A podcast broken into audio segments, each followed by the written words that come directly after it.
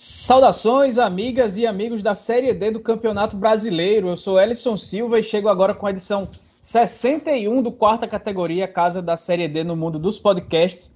E começamos dizendo que não temos nada a ver com a zica no tonetismo, viu? Mas no episódio de hoje a gente também vai falar, além da derrota pesada do 4 de julho, de todas as outras partidas da quarta rodada da competição. Só que antes de passar pelas oito chaves, eu peço para você que nos escuta que vá no arroba Categoria no Instagram e também no Twitter. Siga a gente por lá, fique por dentro do nosso conteúdo e também compartilhe os episódios que estão no Spotify, Deezer, Google Podcasts e vários outros agregadores. Comigo estão Felipe Augusto e Marcos Barcelos. Também tem um monte de gente que vai participar para enriquecer ainda mais o debate. Sejam bem-vindos, amigos. Valeu, Erison, valeu, Marcos, todos que estão ouvindo. Destacar essa rodada que temos apenas um 100%, que é o Amazonas, né? Acho que é o grande destaque aí desse início de competição.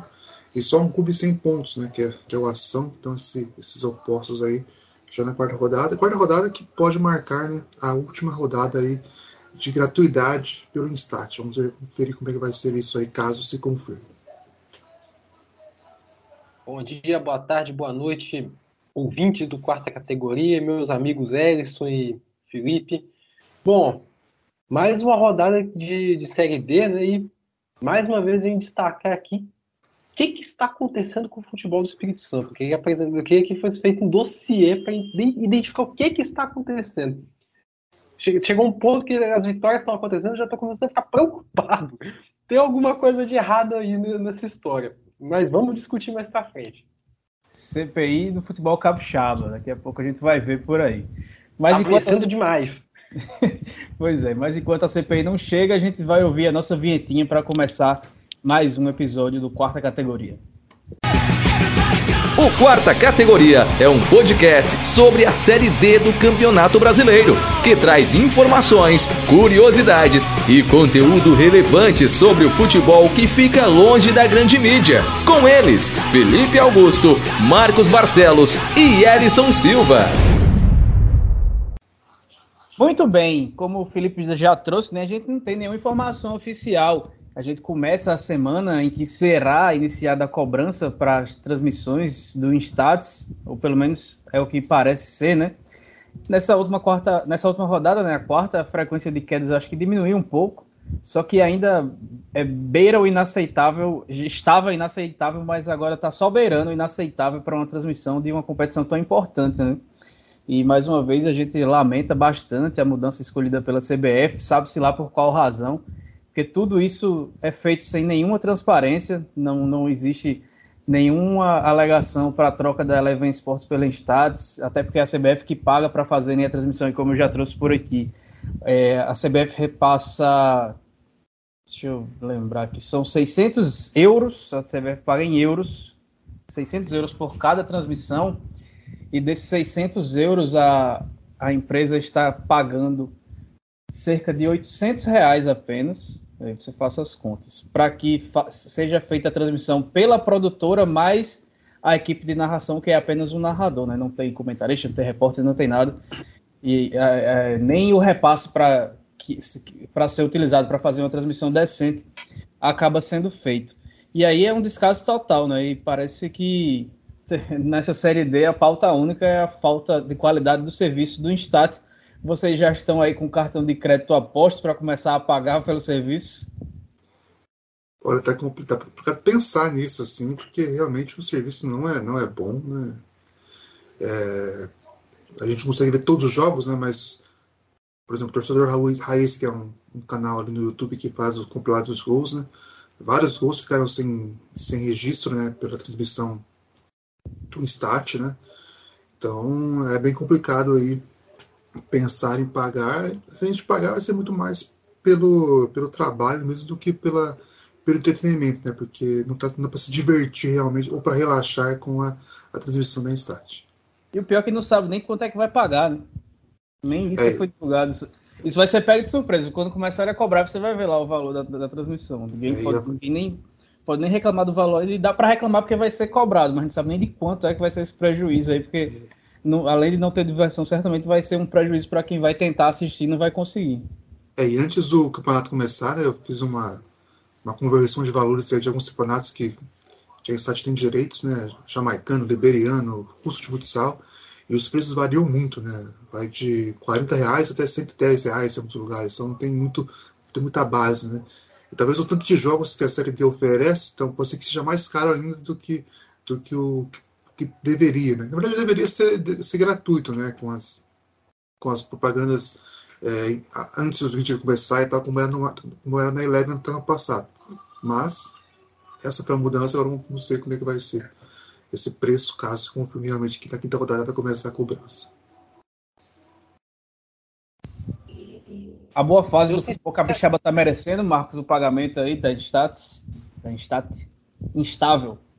Olha, cara, olha, cara, eu tô naquele esquema já de que me avisem quando tiver bom que eu assisto, porque eu já, eu sinceramente já desisti da plataforma. Né? Ainda mais agora que deve começar a cobrar, não se sabe, não se sabe se vai ser agora na próxima rodada, se vai ser na, na rodada seguinte. Mas eu já abandonei, né? Estou adotando o, o, o, rádio, né? De vez em quando, ou ouço, é, no, vejo em grupos, né? No, no WhatsApp como é que estão os resultados, né? E assim, eu queria só saber se, já, se a plataforma melhorou ao ponto de ficar ruim, pelo menos, né? Porque como a gente estava falando, né, para ficar ruim precisava melhorar muito, né? Se teve alguma evolução, você, já dá para dizer que está ruim apenas? Pois é, e os PROCONs estados aí pelo Brasil afora que se preparem para galera que vai pagar, se acontecer mesmo essa questão do pagamento, de reclamar da qualidade do, da plataforma. Vai ser um, um ganho muito grande em número de causas aí para os PROCONs por todo o país essa, essa transmissão do Instat. Mas agora a gente vamos falar, a gente vamos, ó, a gente vai falar de bola rolando. A gente começa com o grupo A1 como sempre. O único time 100% de aproveitamento na competição tá lá. Foram quatro vitórias em quatro jogos, nove gols marcados e apenas um sofrido. Só que esse gol sofrido ainda foi contra, então até para defesa ser vazada ele teve que se, se movimentar por aí. É, o Rubrão marcou contra né, no último fim de semana só que não mudou muita coisa porque Rafa Juan e Miliano garantiram, garantiram a vitória do, da Onça Pintada sobre o Porto Velho. A Camila Leonel vai participar com a gente desse e para falar aí com esse desse início poderoso do time amazonense e também da situação do seu conterrâneo, o São Raimundo, que marcou com Emerson, Filipinho e Fafá e viu a Leilson descontar, mas conseguiu garantir os três pontos enfrentando o trem. Saudações, Camila! Olá, amigos do quarta categoria. Eu sou a Camila Leonel e estou aqui para falar mais uma vez sobre os representantes do Amazonas né, na Série D e que vivem realidades bem distintas. O Amazonas é, é o líder do grupo A1, começou com tudo: quatro jogos, quatro vitórias, é, nove gols marcados, apenas um sofrido. É, até com, em jogos que teve uma dificuldade por questões de falta de luz, é, em jogo adiado, o time conseguiu ganhar, o time tem apresentado uma consistência muito boa. É, é um time que tinha, tinha uma base vinda do Amazonense e que trouxe reforços pontuais e que estão correspondendo bem. Inclusive, por exemplo, um desses reforços fez até gol no fim de semana, que foi o, o lateral esquerdo Miliano, né, por exemplo.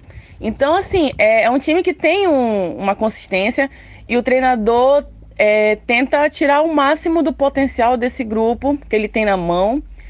É, eu até me recordo de uma vitória do Amazonas contra o trem do Amapá aqui em Manaus na segunda rodada.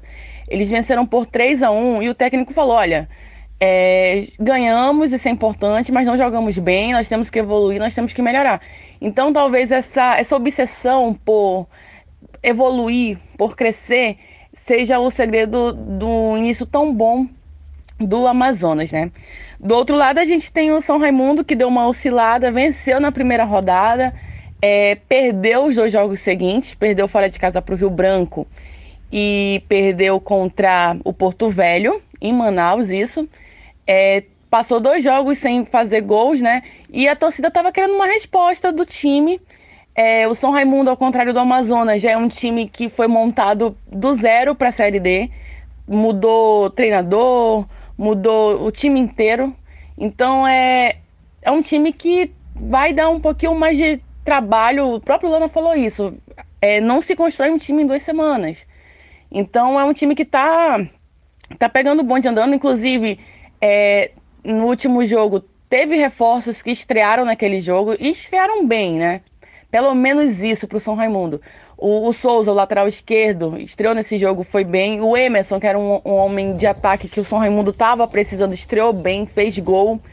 O, o, Pedra também estreou muito bem. Então, assim, é, tem gente ainda que está estreando, que está chegando nesse time, que estava carente em algumas posições, né? E, e, a gente vai ver agora, vai ter o duelo desses dois amazonenses na, no domingo. E a gente tem que ver aí, vai ser um duelo bem disputado. É, são times com realidades opostas, como eu falei, mas dentro de campo a realidade é outra, né? É, o, o Amazonas disputou a Série B do Campeonato Amazonense pela primeira vez em 2019. O primeiro jogo, inclusive, contra o São Raimundo, eles venceram. É, jogaram a final da Série B contra o São Raimundo, venceram também. É, o São Raimundo venceu o Amazonas uma vez apenas, que foi nas quartas de final do Campeonato Amazonense de, 2000 e, de 2021, que inclusive foi a campanha que deu essa vaga que o São Raimundo tem na Série D nesse ano, né? Tá disputando agora graças a essa campanha aí. Então o São Raimundo tem uma única vitória contra o Amazonas, esse é um duelo que o Amazonas tem uma superioridade até no retrospecto deve ter uma superioridade em campo, mas jogo de futebol é jogado, né? E aí pode também surpreender.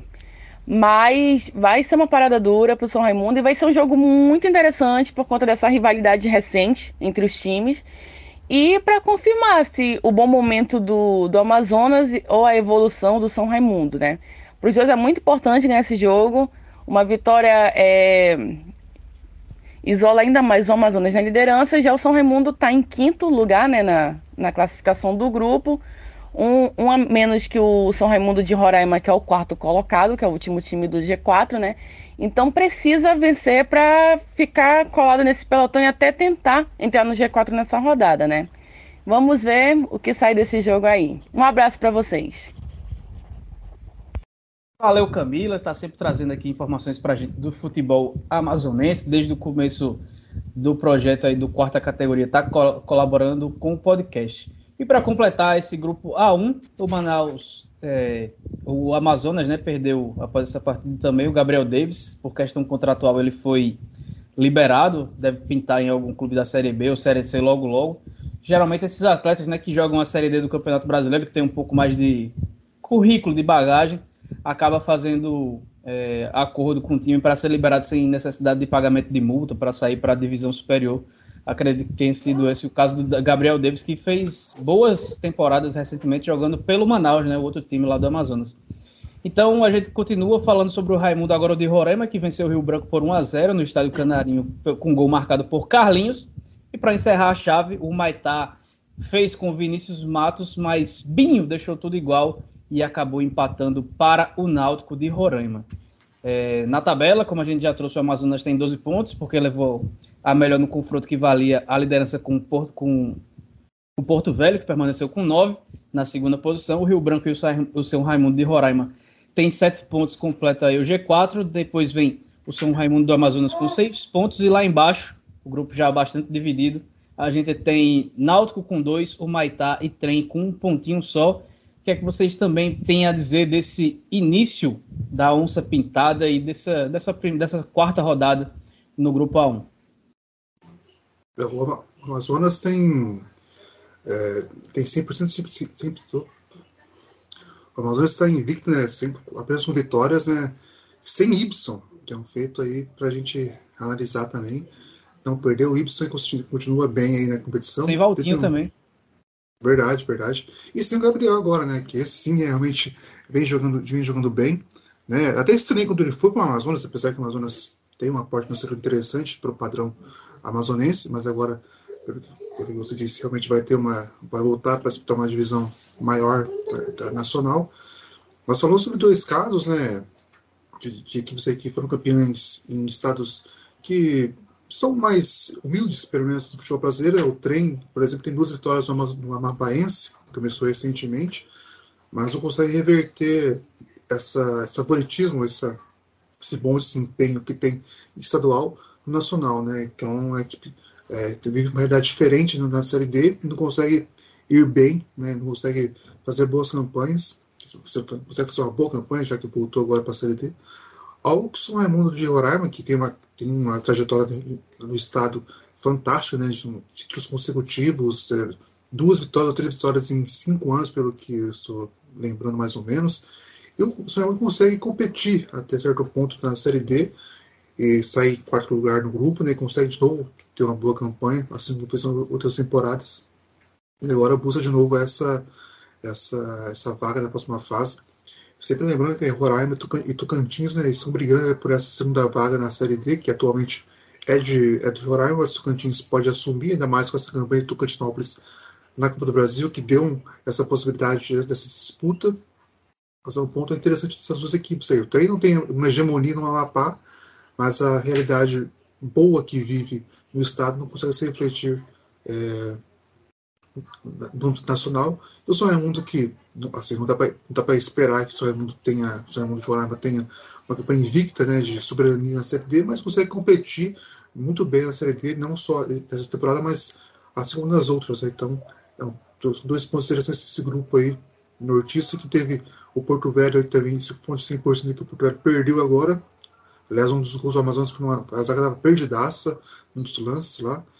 Então, um ponto interessante. E o Maitá conseguiu finalmente um ponto, não um time que vinha decepcionando, conseguiu pelo menos empatar, apesar que foi em casa, então continua sendo uma decepção, mas conseguiu pelo menos sair do zero. Bom, tudo vai se desenhando aí, né?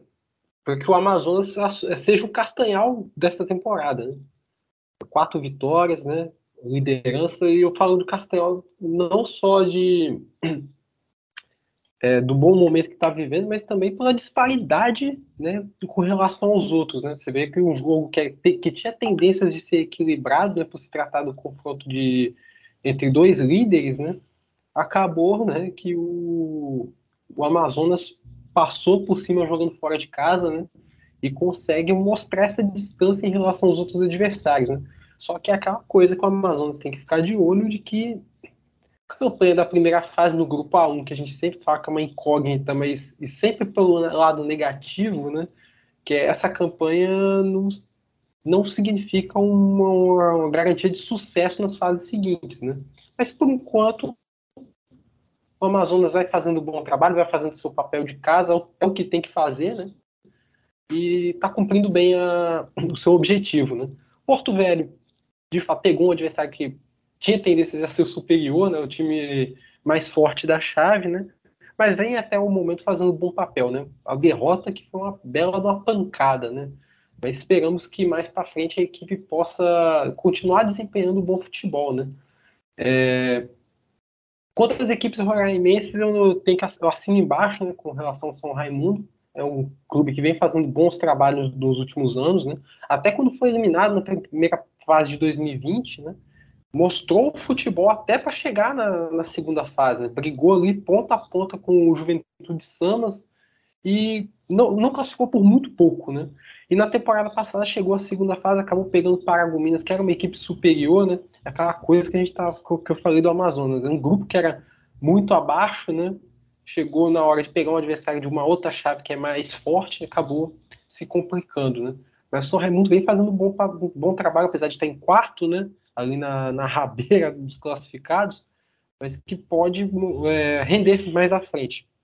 Né? Ainda mais que bateu agora, bateu o terceiro colocado da, da chave, né?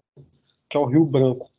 É, falando da outra equipe criando, assim também embaixo que o Felipe falou, o Maitá até agora decepção e segue muito bem decepcionando, né? Esse empate contra o Náutico aí jogando em casa, não era um resultado que a gente esperava, né? Do que, ainda mais se tratando do que a gente esperava antes da série começar, né? Com aquela campanha que o Maitá fez no estadual sendo campeão. Enfim. E o São Raimundo do Amazonas consegue uma recuperação importante aí contra o trem, né? Mas é, acredito que na próxima rodada vai ter uma missão dura para tentar aí, é, se manter essa sequência boa, porque vai pegar o Amazonas, né? Vai ser complicado aí pro São Raimundo, mas é um confronto difícil aí, né, para a equipe do São Raimundo, para tentar entrar aí no, no G4. Nos outros jogos, né, o Porto Velho tem a chance aí de recuperar diante do trem, né? O São Raimundo do Roraima visita o Maitá, né? Vamos ver se se consegue engatar mais, continuar essa sequência boa do, do Mundão na, na Série D, agora joga conseguindo um resultado fora de casa. E o Náutico, né? Vamos ver se cons consegue continuar pontuando, né? Só que agora pega o Rio Branco do Acre jogando em casa. Confronto difícil também. Agora a gente chega no grupo A2, onde fora de casa o Motoclube venceu o Pacajus de Oliveira Canedé por 2 a 0 com gols de Enzo e Jair placar que levou o bicho-papão para a ponta da tabela. Tivemos a Tuna Luso pontuando pela primeira vez no empate com 1 a 1 com o Fluminense do Piauí. E mais uma vez teve o gol do imparável Mário Sérgio, artilheiro do Brasil. Super Mário tá com toda. O Admilton marcou aí para a equipe lusitana. O Juventude Samas e Tocantinópolis ficaram no 0 a 0 e sem nenhuma relação com o episódio anterior desse podcast, mesmo jogando em casa, o 4 de julho apanhou por 3 a 0 do Castanhal, que balançou as redes com Gui Campana e Tavinho, e ainda contou com o auxílio de Caio, que marcou contra.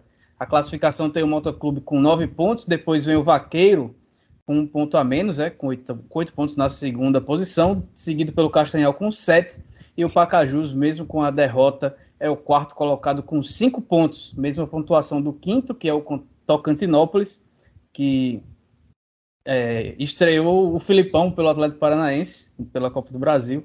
Depois vem Juventude e 4 de julho com quatro pontos. A Tuna Luz é o Lanterna com apenas um ponto ganho. Briga tá acirrada aí pelo G4, né? Briga boa, né? Bastante equilibrada a chave do primeiro ao sétimo, né? Tirando a Tuna Luz aí, que finalmente pontuou, né? Inclusive, Tuna Luz e Fluminense do Piauí, se fosse há um ano atrás, seria um confronto bastante interessante, né? Assim, a gente ia ver duas. Na verdade, nem um ano atrás, não ser nem tão longe assim, não. Se fosse em janeiro, seria promessa de baita do entretenimento. Mas a fase da Tuna Luz está muito ruim, né? Se for olhar que conseguiu empatar mesmo em casa contra um adversário que tá na, na ponta, tava na ponta, né? não pode até significar alguma evolução aí por parte da equipe paraense, mas ainda é muito pouco. Muito pouco para se pensar em algo a mais na, na competição. Com relação ao 4 de julho, nessa porrada que tomaram do Castanhal, é aquilo que eu falei no, no episódio passado, né?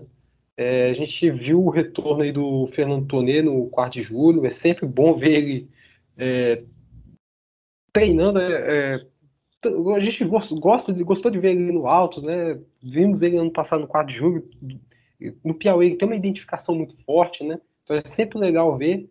Só que não sabia se aquela vitória em cima da Tuna era mérito da equipe, até que ponto era mérito da equipe, até que ponto era a fragilidade do adversário. E esse resultado mostra que aqueles 3 a 0 de certa forma engana, né? É, a realidade é muito mais dura e o Tondê vai ter muito trabalho para acertar essa equipe.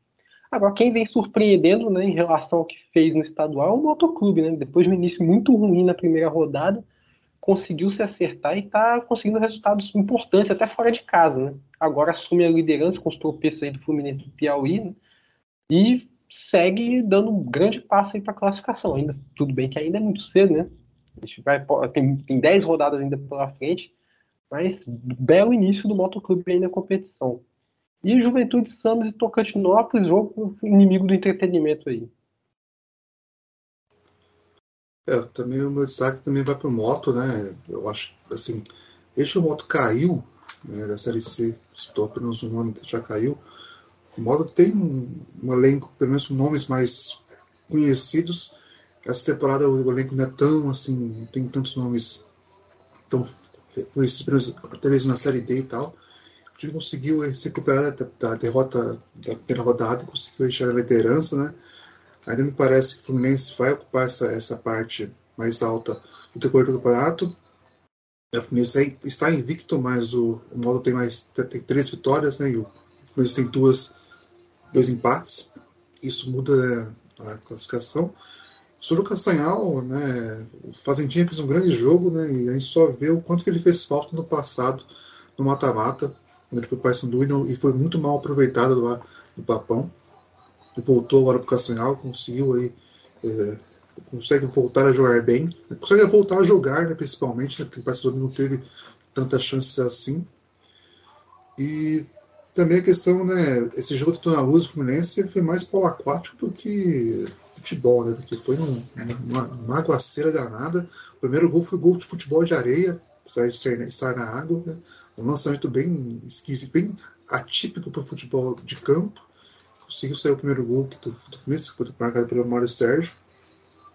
Então foi um ponto aí interessante e ainda estou confiante para ver as sessões, as sessões sobre Pacajus e Tocantinópolis, que começaram estão bem até certo ponto, mas é, tem mais, pode mostrar mais ainda e são equipes que dá para postar para poder correr do, da, dessa chave. É, eu ainda vejo o Fluminense acima, apesar do Moto estar à frente atualmente. E o Castanhal muito bem também, novamente. Né? Perdeu o Leão Cearense, mas continua, continua bem com. Continua fazendo gol, continua vencendo, que é o mais importante. Conseguiu um empate do Fluminense em casa, mas o Fluminense me parece realmente o time mais forte. E agora as equipes aí vão, vão se ajeitar. Vamos, vamos ver como é que o Motoglu vai permanecer, se vai permanecer nessa essa, essa primeira posição. Que que é estranho por enquanto, pelo menos, né?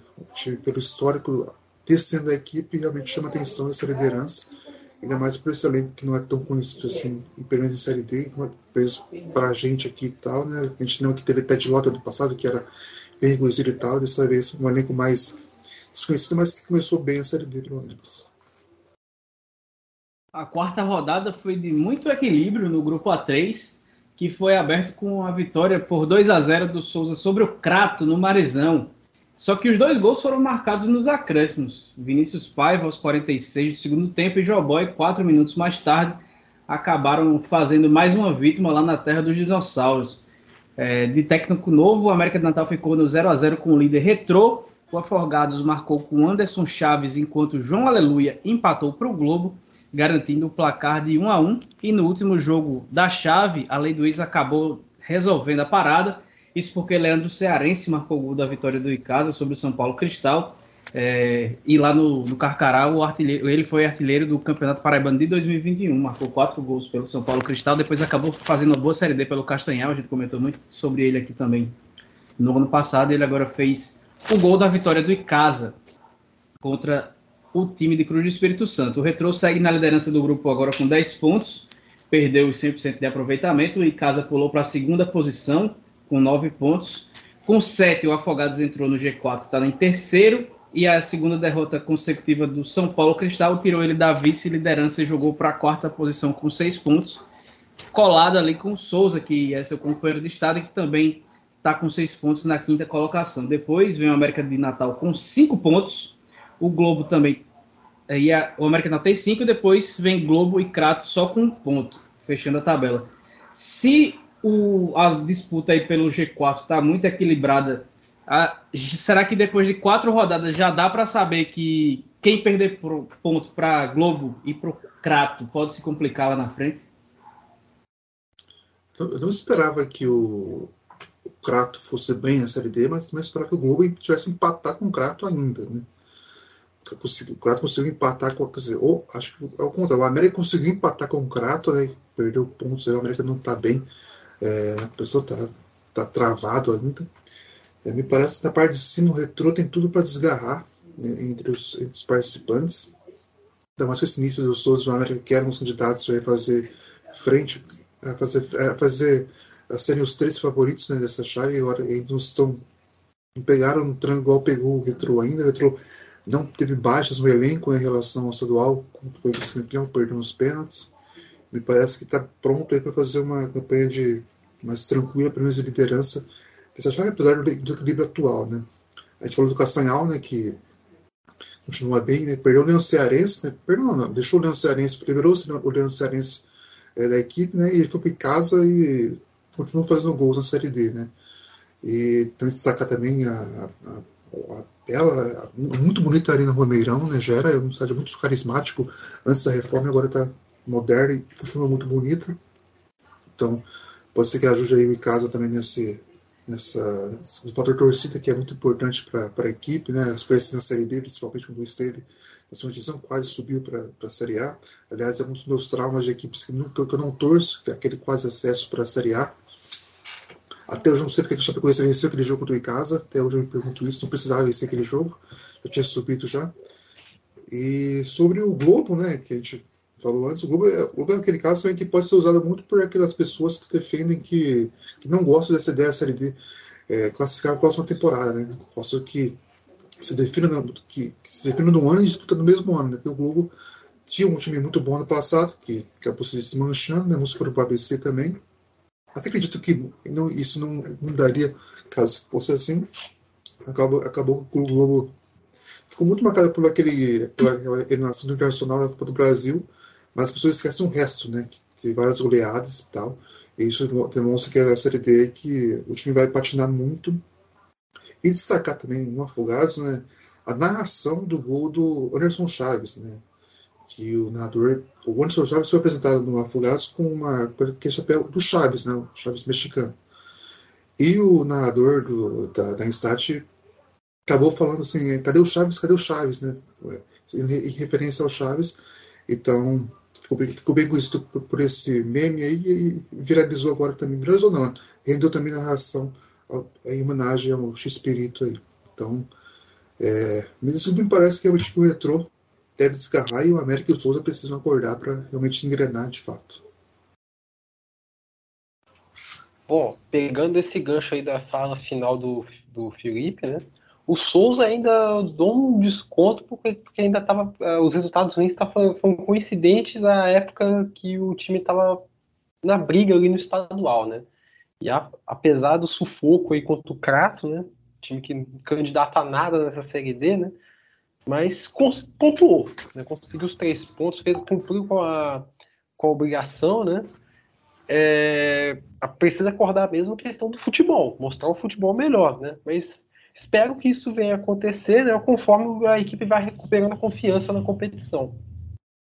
Agora o América precisa, esse sim precisa acordar é, na busca por resultados e também mostrar mais futebol. Né? Tudo bem, empatou em casa aí com o Retro, que é o líder da chave, mas são, é mais ponto perdido, né? Inclusive numa sequência que era de dois jogos seguidos em casa, né? Obrigação de fazer seis pontos e somou só um. Né? Então isso aí pode fazer falta lá na frente. É, e o América, assim, a campanha lembra até um pouco esse início da, da campanha do ano passado, né? início ruim, né? Ano passado o time ainda acordou, mas não pode ficar dando margem para para expectativas, né? Ah, esperar que a equipe recupere. Tem que começar, começar a, a provar isso dentro de campo. Agora, quanto a afogados aí, né? O time para aparentemente só serviu para derrubar o treinador do América, né? Conseguiu um resultado impressionante lá no, na Arena das Dunas na rodada passada. E aí, na hora de tirar a nota 10, né, empatou em casa com o Globo, né? Outro candidato a nada nessa chave, né? Então, é, Afogados tá, também tem que abrir o olho aí, né? Porque, como foi falado aí na, pelo Ellison, né? Quem perde ponto para Globo e Crato tá correndo risco, né? É, esse é o caso já do Afogados, né? Empatar em casa diante de um adversário frágil como o Globo é, é preocupante.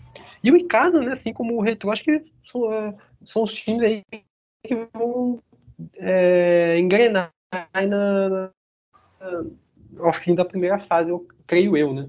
Consegue mais um resultado importante e o esporte, o São, o São Paulo Cristal é, vai se distanciando aí do, do, dos líderes, né? Depois de um bom início. No grupo A4, o que tinha tudo para ser o jogo da rodada, que era a, vi a, virada sensacional do Santa Cruz sobre o Atlético de Alagoinhas, acabou ficando totalmente segundo plano. Porque o Adrian fez dois, né, para o time que é atual bicampeão baiano, só que Macena fez dois gols e Mateuzinho, eles acabaram garantindo a primeira vitória da Cobra Coral e fizeram com que, após o apito final, Leston Júnior, funcionários e jogadores do, do Santa acabassem concedendo uma, um pronunciamento, né? não foi nem coletiva, porque o próprio clube cancelou a entrevista coletiva depois do fim do jogo. E aí o, o Leston tomou a palavra, falou que o Santa Cruz está abandonado, que todo mundo tem salário atrasado, que a diretoria não faz nada. Ainda deu uma, uma comunistada falando que todo mundo é capitalista e trabalha para sobreviver, porque sem o salário eles não sobrevivem. Isso aí nos grupos de Bolsonaro deve ter. Os, Bolsonaro torcedores do Santos devem ter ficado puto aí, olha lá o comunista falando. Só que aí acabou que depois desse pronunciamento, é, o Leston Júnior sequer foi comunicado da sua demissão, mas o Marcelo Martelotti foi confirmado logo após aí essa, esse pronunciamento do Leston e vai para mais uma passagem lá no Arruda, né? Ele que parece que só trabalha por lá. Você vê o Martelotti de vez por outra, o Santa Cruz está em crise e bota o Martelotti por lá. Ele aí ele sai, não trabalha em canto nenhum, mas daqui a pouco o Santa Cruz chama ele de volta. Mais uma vez ele está por lá. E aí quem vai trazer mais alguns detalhes aí dessa bagunça que é o Santa Cruz é o Luiz Francisco Prates. Fala, Luiz. Salve, salve, pessoal do podcast Quarta Categoria. É uma honra poder contribuir para o trabalho de vocês. Nós estamos em uma edição da Série D cheia de clubes de peso a nível nacional. E um deles é o Santa Cruz Futebol Clube, uma das maiores forças do futebol nordestino. Era inimaginável, mas depois de subir cada degrau do futebol brasileiro, da D para C, da C para B e da B para A, o Santa pegou o elevador para baixo. Novamente, da A para B, da B para C e da C para D. E está de volta à quarta divisão nacional. E o clube chegou até aqui por causa de diversos fatores. É, mais gestões, elencos tecnicamente limitados e principalmente por causa de brigas políticas nos bastidores. Sem dúvidas, as declarações do técnico Leston Júnior após a vitória contra o Alagoinhas Atlético na rodada passada da Série D foram o fato que mais chamou a atenção. Não somente na quarta divisão, mas é, em todo o dia do futebol nacional, em todo o âmbito do futebol nacional. E, sinceramente, quem acompanha o dia a dia do Santa Cruz não está nem um pouco surpreso com essas declarações. Os problemas de estrutura e as péssimas condições de trabalho não são nenhuma novidade. Inclusive, Leston não foi o primeiro técnico a fazer essas reclamações. No ano passado, no início da temporada passada, o então técnico do Santa Cruz, Alexandre Galo, fez discurso semelhante antes de pedir demissão. Porém, fazendo a comparação, é, a gente pode dizer que as declarações de Leston Júnior foram mais incisivas, foram mais fortes. E ele teve ao seu lado, durante o seu discurso, durante o seu pronunciamento, a presença de todo o elenco do Santa Cruz. E as demissões do técnico Leston Júnior e do executivo de futebol Marcelo Segurado é, pegaram os jogadores de surpresa. Né? Essas demissões se concretizaram justamente após o desabafo. E para se ter ideia, o elenco só soube da troca no comando técnico pelas redes sociais. E a imprensa pernambucana repercutiu que a demissão se deu por telefone. Por aí já se tira que a situação foi muito mal conduzida, né? Pois em vez da autocrítica, houve, podemos dizer assim, retaliação por parte dos dirigentes. Agora, o técnico Marcelo Martelotti e o coordenador técnico Zé Teodoro, que são velhos conhecidos da torcida tricolor, chegam com a missão nada fácil de juntar os cacos e arrumar a casa. Porém, fica a incógnita no ar. Eles vão conseguir conduzir um elenco que demonstrou ser muito crítico à diretoria e comprovou que está fechado com Leston Júnior.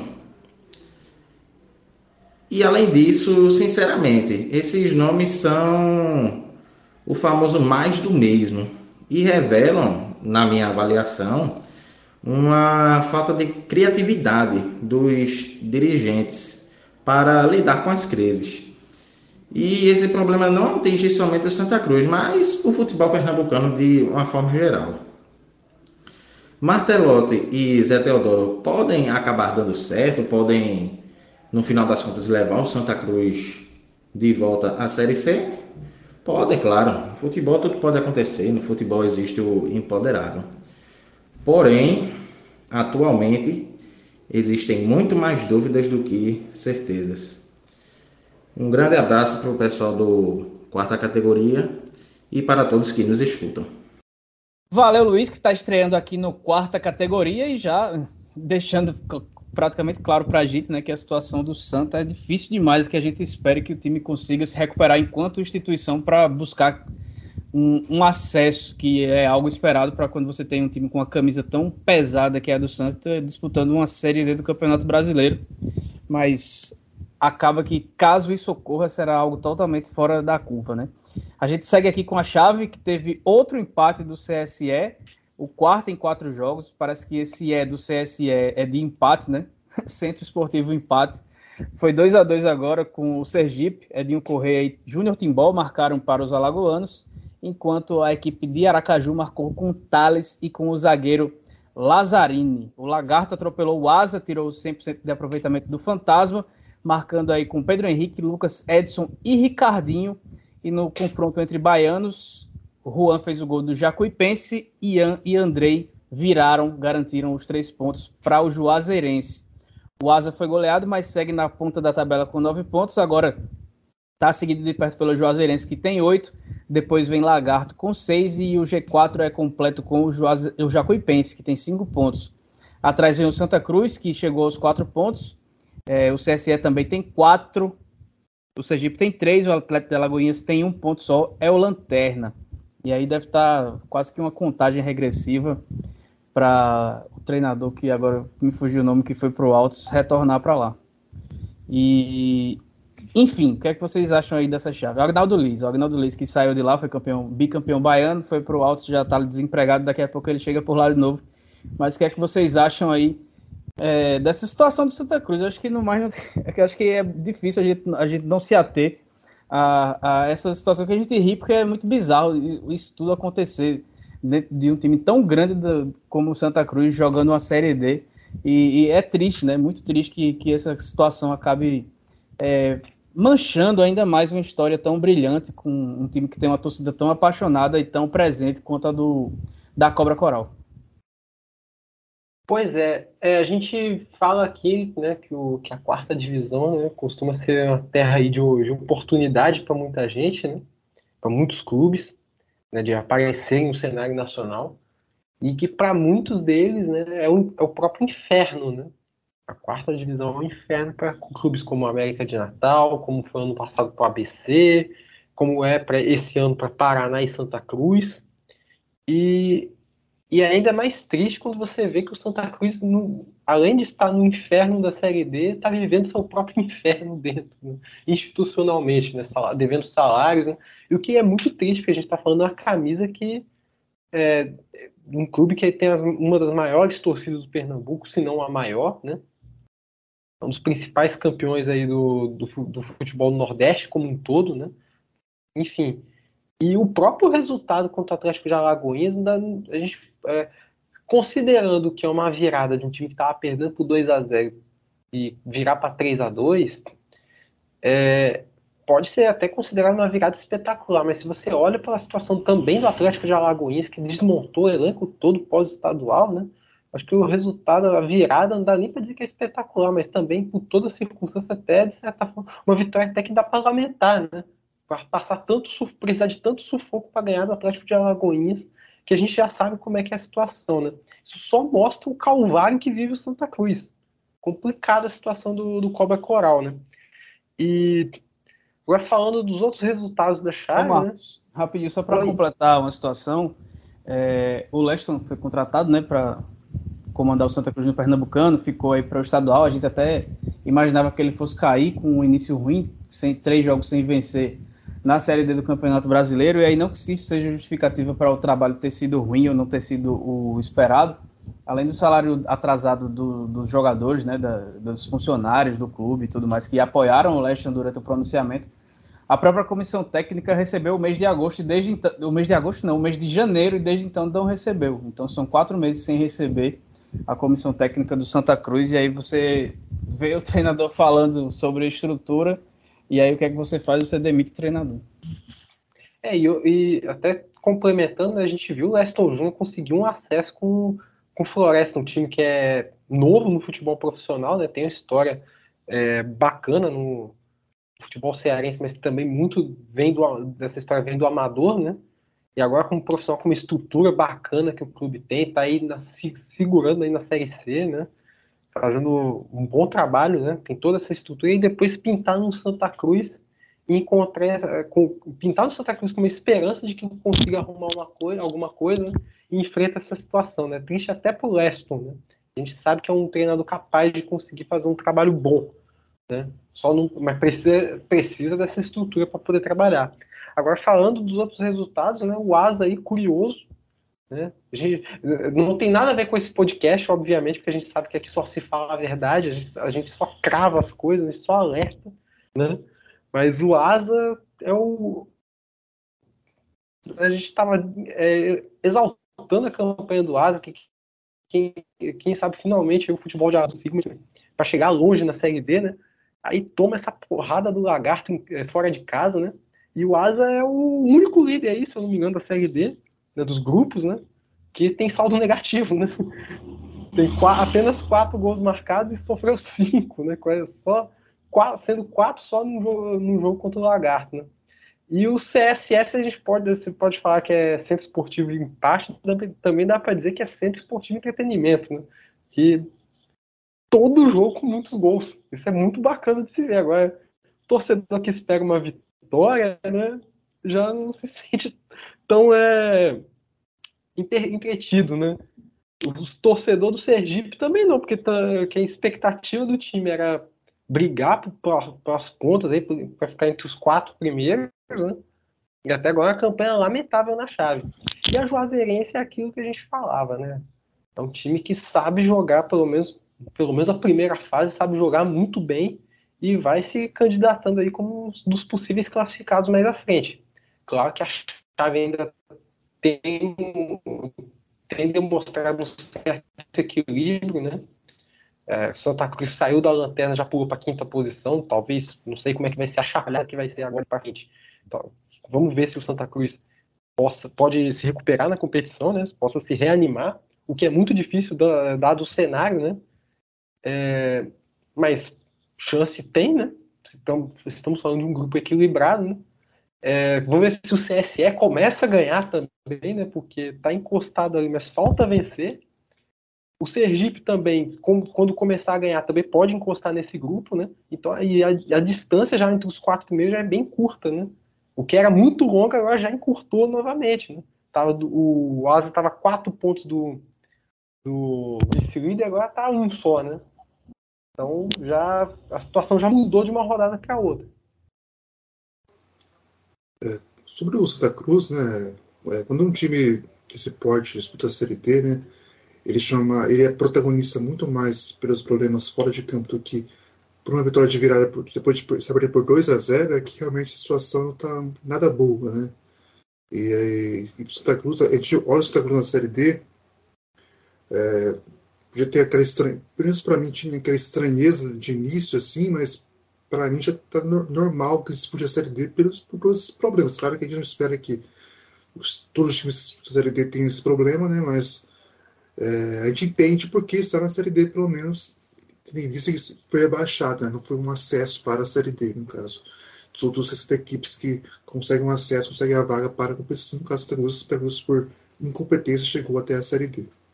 Então, é, se o time chama mais atenção pelo problema fora de campo do que uma, uma virada espetacular, né? É porque a situação não está boa e porque a gestão fez por merecer colocar o time nessa divisão, apesar da torcida não merecer, mas acho que uma torcida merece ver o time, é, independente de ter torcida muito grande ou não, não merece ver o time caindo e tal. Então é uma questão relativa aí. Sobre o Jacuipense, né, o Jacuipense está no G4, mas continua sendo uma decepção para mim, né? Um time que não, não engrena. E parece que o Jacuipense entrou num modo muito de que iria iria ganhar facilmente no, no, grupo e não, não é bem assim. Que a Juazeirense, que foi muito mal no Baiano, conseguiu essa vitória para cima da, da, do Jacuipense. E a Juazeirense é a grande surpresa desse grupo. É, só não é mais surpreendente do que essa goleada do Lagarto, né, que não se esperava. Não que, a, a, goleada foi foi um resultado é, surpreendente. Né? A vitória nem, nem tanto seria, mas esse 4 a 0 assim, sem chance alguma pro Asa, foi bem surpreendente. E sobre o CSE, eu queria muito ver o, o vestiário do CSE pós-jogo, né? porque deve ser uma deve ser uma decepção, porque nesse caso né, foram, abriu 2 a 0 os dois gols que tomou foram escanteio, né? Mas eu queria muito ver o, a, a, divisão assim, de ataque e defesa, porque o time tem o melhor ataque da, da, da chave e a pior defesa. Então, como é que o, elenco lida com isso, né?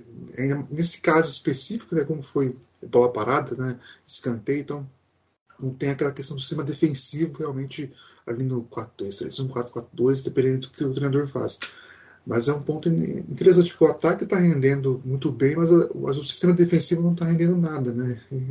Então isso fica esse 9 a 9 aí que é, é bom por um lado, mas é péssimo por outro lado, né? Então, o Marcos já falou, né? É, o time vai vencer, né? é, até o contrário, que o time vai perder também, né? Porque uma hora pode chegar também o contrário, né? Que é uma derrota ao invés da derrota, né? ao invés da vitória, né?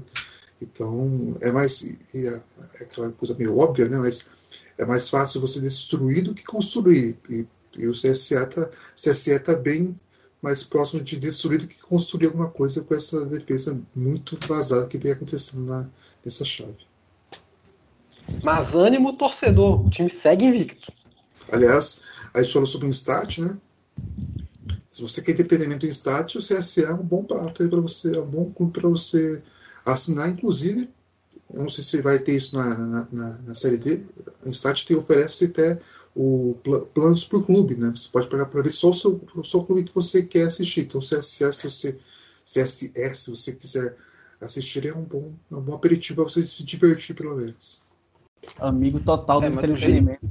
100% daquela, aquela, aquele ditado, né? Tá, tá cobrindo a, a cabeça e deixando os pés descobertos, o CSE. Tá lá fazendo gol pra caramba, mas também tá levando muito gol. Pois é, a gente chega na metade Mas da do, chave. O Eros. Fala, Marcos. Eros, o problema é que do, do, jeito que a Instat tá, depois que começar a pagar, capaz dos jogos do CSF ficar tudo 0x0 Vai acabar com 14 pontos e empatando Ou... todos os jogos agora do resto em 0x0. Ou vai ser 3x3 todo jogo, vai perdendo uns 4 gols. Vai estar na hora do gol. Não vai conseguir assistir nenhum gol. Pois é, então a gente chegou aí nesse, ao fim dessa primeira parte da edição 61 do quarta categoria e a gente vai dar só uma pausa bem rapidinha para voltar para terminar aí esses quatro grupos restantes da Série D. Série D tem aqui Brasileiro Feminino Série A2 também. Terceirona Paranaense? Adivinha? O futebol Loja dos Holofotes, uma paixão pelo alternativo. Revista Série Z, a revista do futebol alternativo. Desde 2011, o site vozdatorcida.com traz o melhor conteúdo independente sobre o futebol paraibano, com credibilidade e sem compromisso de agradar ninguém. Para ficar por dentro de tudo que acontece no futebol da Paraíba, acesse vozdatorcida.com e siga em todas as redes sociais, arroba Voz da Torcida. Caramba, a gente pegou um tempo inteiro, 44 minutos primeiro, da primeira parte. Vamos lá. Pois bem, chegamos agora para os 45 minutos finais da quarta categoria. Essa edição 61 e a gente pede mais uma vez para que siga a gente no arroba Pcategoria no Instagram e no Twitter também, que espalhe a palavra da Série D que vai movimentando o futebol por todo o país ainda, já chegando na metade do mês de maio. Agora a gente vai para o grupo A5, que teve vitória do Brasiliense por 2 a 0 sobre o Operário, com gols de Felipe Alves, esse gol foi contra, e dele, do Brocador. Hernani Brocador fez o segundo gol do Brasiliense, garantindo a vitória por 2 a 0 O outro time do Distrito Federal, o Ceilândia, venceu a ação por 1 a 0 com gol de Gabriel. As duas equipes do Distrito Federal dividem a liderança com 10 pontos e elas vão se enfrentar na, na quinta rodada. E aí quem fala sobre isso, nesse episódio 61 do quarta categoria, é o Renner Lopes. Fala, Renner. Olá, pessoal, tudo bem? Um abraço para todos vocês ligados aqui no podcast Quarta Categoria. Mais uma vez agradecer aí pelo convite de estar com vocês. É, vamos falar dos times do Distrito Federal, né? Tanto Brasiliense quanto Ceilândia, que estão surpreendendo, estão aí nas pontas do, do Campeonato Brasileiro da chave 5, né? Da Série D. É, o Brasiliense está na ponta, né? Dois gols a mais de, de saldo do que o Ceilândia. E eu entendo que até agora os adversários mais fortes já passaram pelo Brasiliense e pelo Ceilândia. Né? Alguns times que tinham as condições de poder tirar pontos já enfrentaram a equipe do Brasiliense e do Gato Preto, no caso o Iporá, por exemplo, do Brasiliense e do a equipe do Grêmio Anápolis, que jogou com o Ceilândia, empatou em 0 a 0 Eu vejo que Nesse momento, eram os dois adversários mais difíceis, os dois já passaram. O Ação, né, infelizmente, não está desenvolvendo um bom campeonato, né, foi derrotado tanto pelo Brasiliense quanto pelo Ceilândia, se bem que o Ação colocou uma pressãozinha aqui no Gato Preto no jogo contra a equipe do Ceilândia, mas eu vejo que os dois times candangos estão fadados neste momento a garantir a vaga na próxima fase da Série D. Classificação para C? Não, é muito cedo ainda, depende do chaveamento que venha por aí. Mas eu, eu posso afirmar com tranquilidade que tanto brasilienses quanto Ceilândia, que jogaram boas Copas do Brasil e estão é, utilizando essa verba que foi né, destinada às classificações, estão com bons elencos e que tem essa possibilidade dos dois se classificarem para a próxima fase da competição. E a partir daí é esperar a tabela e saber o que vai acontecer no mata-mata. Vale lembrar que tem a questão da janela também, que, que vai ser utilizada a partir de julho e pode melhorar ainda mais os elencos dos dois times. Então eu acho que é uma consonância de valores para que Jacaré e Ceilândia possam é, desenvolver um bom papel na Série D do Campeonato Brasileiro. Agora as duas equipes se enfrentam no jogo válido aí pela quinta rodada, né? E é um jogo imprevisível, jogo com o mando do Brasiliense lá no estádio Ciro Machado, estádio pertencente ao Real Brasília, já que o Brasiliense ainda não tem casa para jogar. Então, assim, eu nesse jogo não coloco favorito, mas prevejo que vai ser um excelente jogo. Tá certo, amigos? Um abraço para todos vocês. Aguardo vocês no arroba Esportes Brasília, no Insta, no Facebook, Twitter, arroba Brasília, e sempre no YouTube também com as transmissões da Esportes Brasília. Grande abraço a todos, até a próxima. Valeu, Reiner, tá sempre por aqui para trazer tudo do futebol candango e a gente segue agora nesse grupo A5, que a gente também teve aí o empate do Costa Rica com o Grêmio Anápolis, Edson Carvalho e Marcos Brazion fez um gol para cada time no empate por 1 a 1.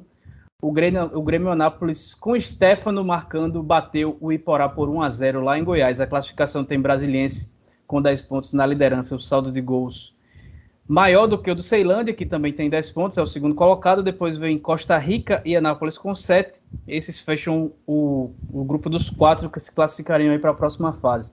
O Grêmio Anápolis tem 5 pontos, Operário 4 e Porá 1. E como o Felipe já trouxe já na abertura do, do podcast, o Ação é o único time dessa Série D que ainda não pontuou. É, algumas coisas vão se confirmando nesse grupo, né?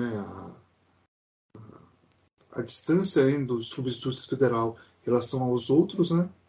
A campanha ruim do Ação e também a campanha ruim do Iporá, né? Que vem demonstrando aí.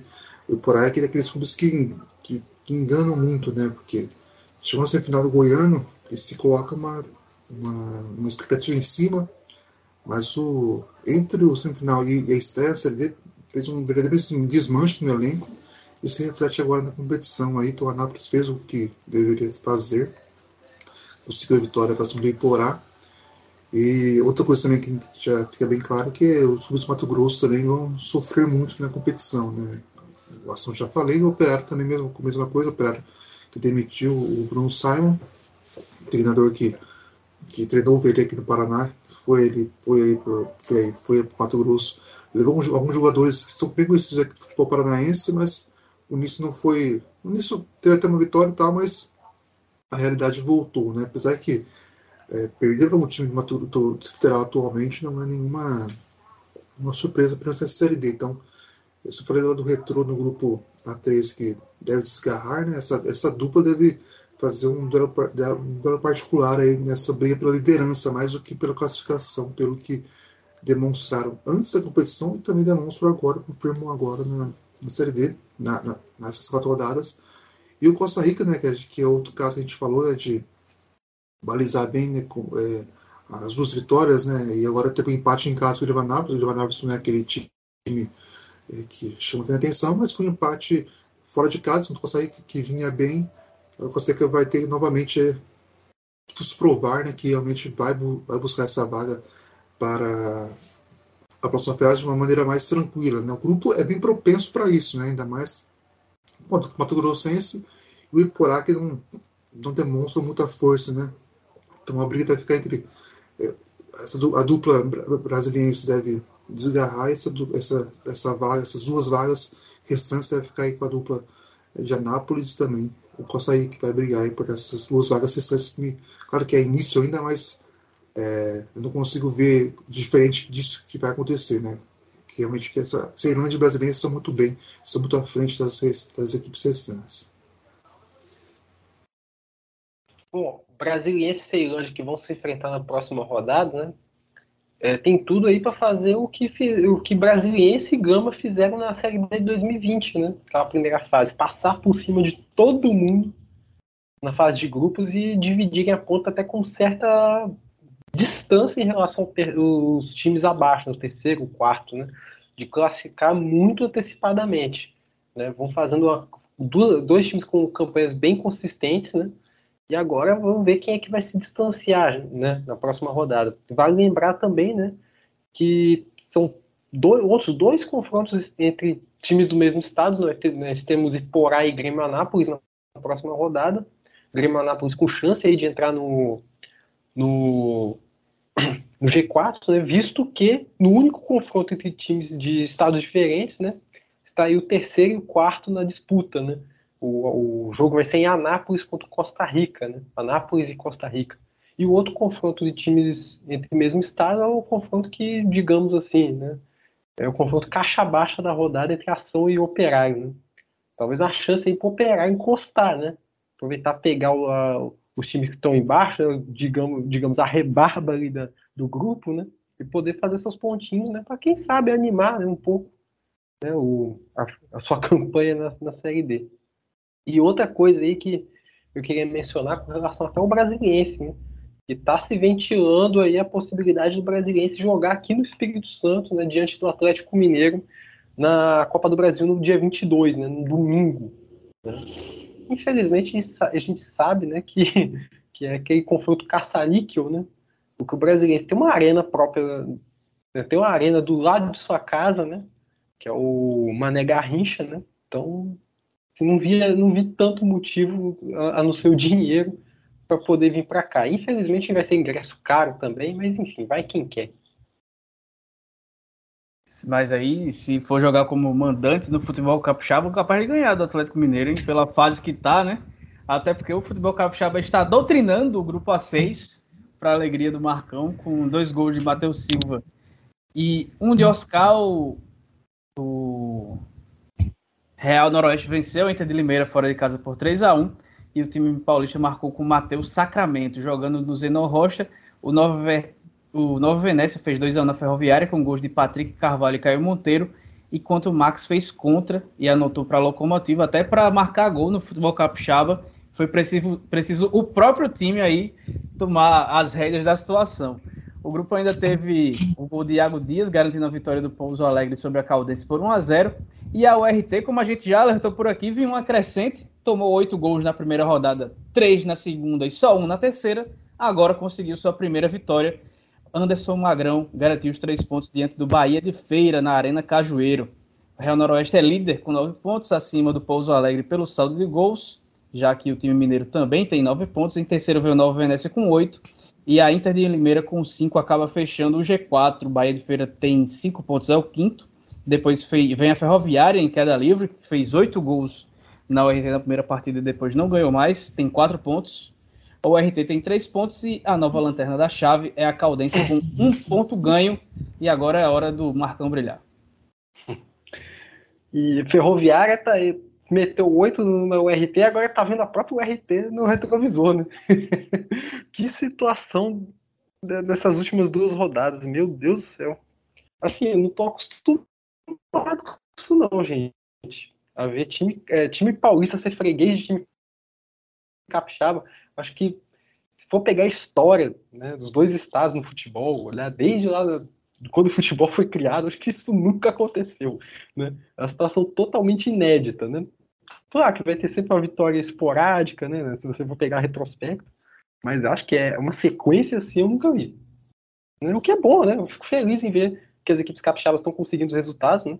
O Real Noroeste conseguiu uma, um grande feito, né? que foi, é, inclusive, dois grandes feitos né? em, uma, em menos de uma semana. Né? Foi conquistar o bicampeonato estadual né, diante do Vitória. Bi, né, não só porque o Real Noroeste tem dois títulos, mas também títulos consecutivos, algo que não acontecia desde o tricampeonato do Serra, né? Serra em 2003, 2004, 2005, então desde daquela época todo ano era um campeão diferente, né? Então não tinha uma sequência de trabalho aqui no estado. Né? E o Real Noroeste finalmente, né, depois de tanto bater na trave, ela consegue essa sequência, né? Vamos ver se o trabalho continua sendo bem desenvolvido. Né? E por enquanto está na Série D, né? E por outro lado, por um, se por um lado a vitória do Real Noroeste representa um algo positivo, né? No sentido de ter vencido uma equipe paulista muito forte, né? Jogando dentro, jogando em São Paulo duas vezes, né? Duas vitórias seguidas em território paulista. Né? Por outro lado, a gente vê que é o, o empate do Nova Venécia contra, contra a Inter de Limeira foi um tropeço dos grandes, né? Que dava para ter ganho em casa, né? E hoje, quem estaria na liderança provavelmente era o, Nova Venécia, que está em terceiro, a um ponto do Real Noroeste, né? E o Nova Venécia recuperar esses pontos diante da Ferroviária em casa, né? É, tá, tem, tá fazendo uma, uma boa campanha, tá conhecendo a competição e tá mostrando um, um, uma boa sequência, né? Só que agora tem um confronto entre capixabas para ver quem é que dispara, ou se, se, o Real Noroeste dispara, ou se o Nova Venécia consegue alcançar e passar a equipe de Águia Branca, né? É, e que situação tá, tá, as equipes paulistas, né? Porque a Inter de Limeira mesmo estava em quinto lugar, só entrou, entrou no G4 com uma derrota de 3 a 1 que poderia ter sido mais, pelo que eu acompanhei da partida. E só entrou no G4 porque o Bahia de Feira tem um ataque muito fraco, né? E ainda tomou essa essa, esse revés aí surpreendente da URT, né? Então, eu acho que começa a se desenhar aí, pelo menos, eu espero, né? de que Real Noroeste, Nova Venécia e o Pouso Alegre possam se distanciando aos poucos, né? E essa quarta vaga vai ser uma briga de foice, né? Que eu acredito que fique com uma equipe paulista e ainda, ainda tenho aquela expectativa que os paulistas não vão ficar só assistindo os dois capixabas e o Pouso Alegre se distanciarem. Não acredito. Eu torço, de certa forma, torço para que eu, os três se distanciem, né? Mas não vejo isso acontecendo, porque e, e, se acontecer é preciso uma investigação, não é possível. Tem que ter uma investigação, tem que ter uma CPI para isso.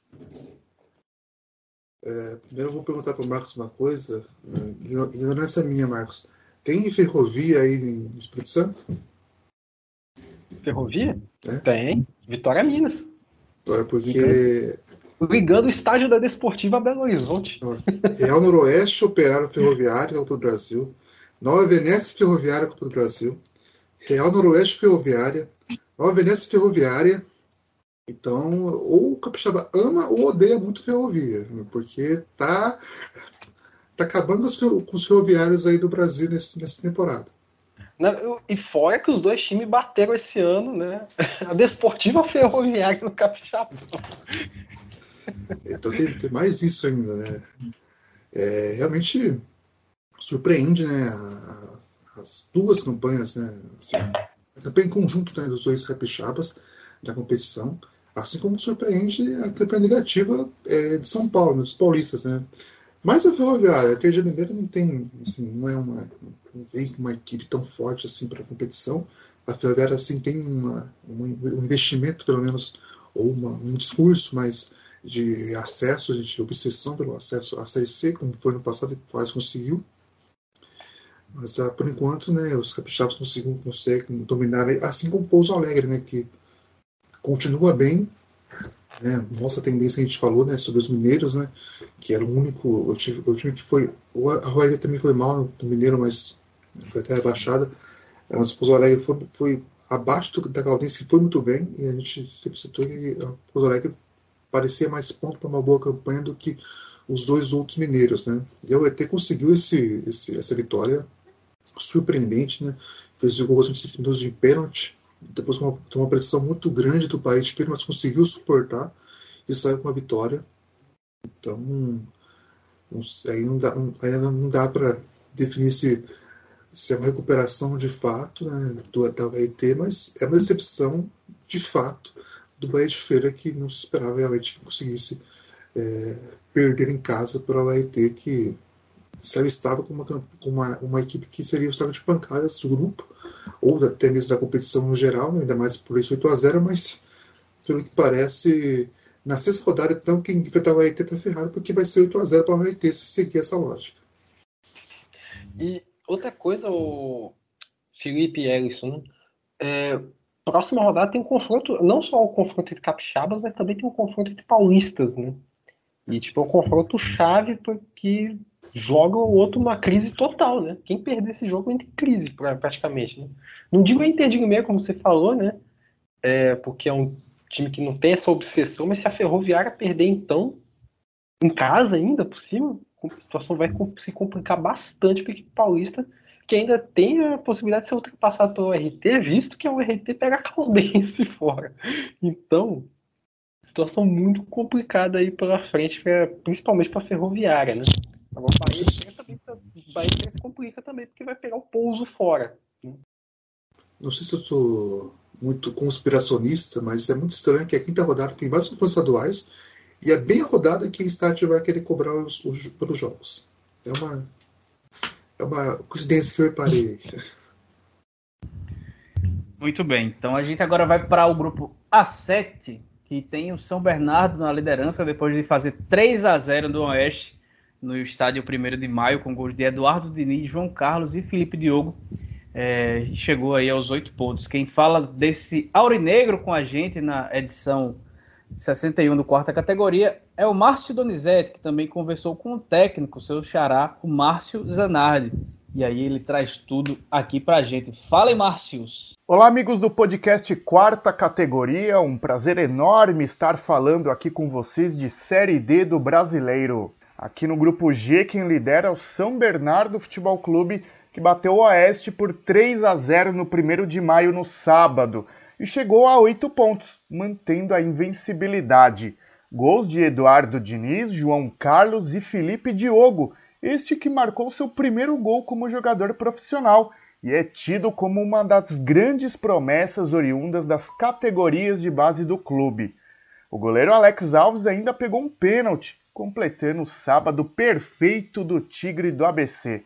A atuação foi consistente e que mostra que a equipe do técnico Márcio Zanardi está entrando nos trilhos na competição. Afinal, foram dois empates nos dois primeiros jogos, mas depois vieram duas vitórias em confrontos paulistas, Santo André e Oeste de Barueri.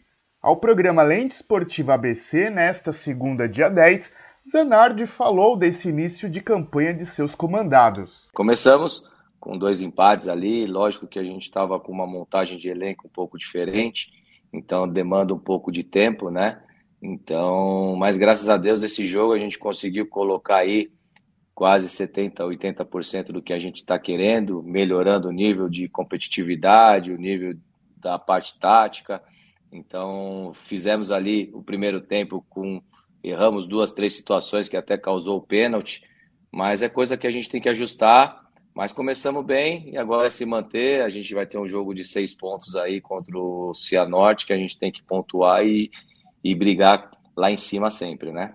Aqui na imprensa da região do ABC, e por que não de São Paulo, o São Bernardo é considerado um dos favoritos ao acesso, pois possui uma empresa forte por trás na gestão, a Magnum Relógios, que tirou o time de uma quase Série A3 do Paulista às quartas de final do Paulistão 2022, além de títulos na Série A2 do Paulista e Copa Paulista de 2021. Torneio que deu ao time a chance de voltar à quarta divisão nacional após cinco anos.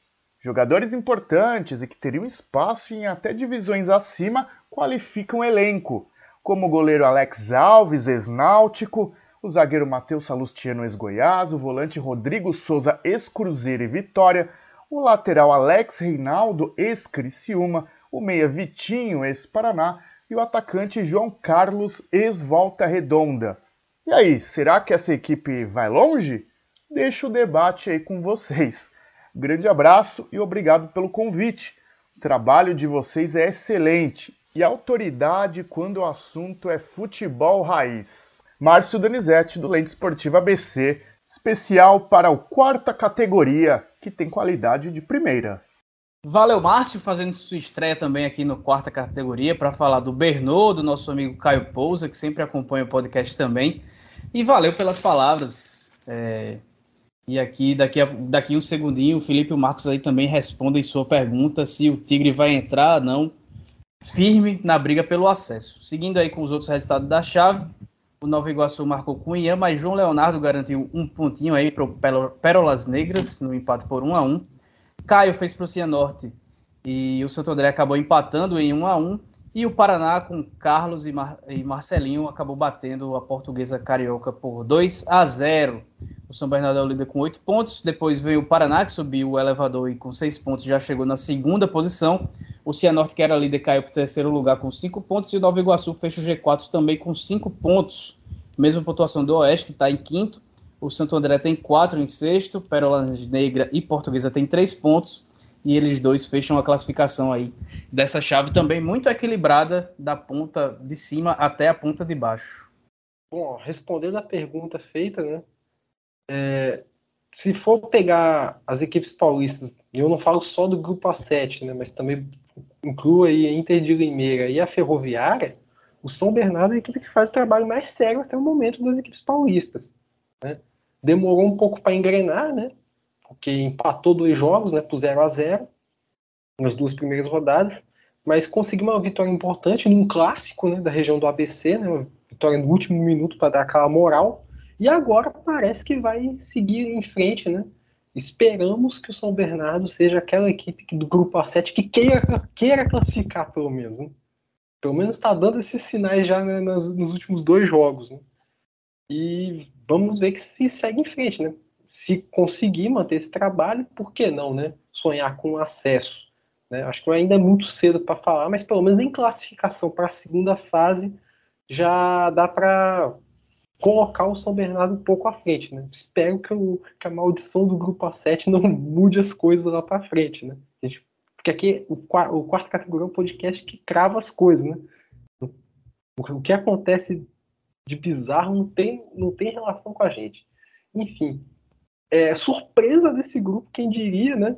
Que não deveria ser, né? Se for pegar a tradição, a camisa, não deveria ser, né? É o Paraná, né?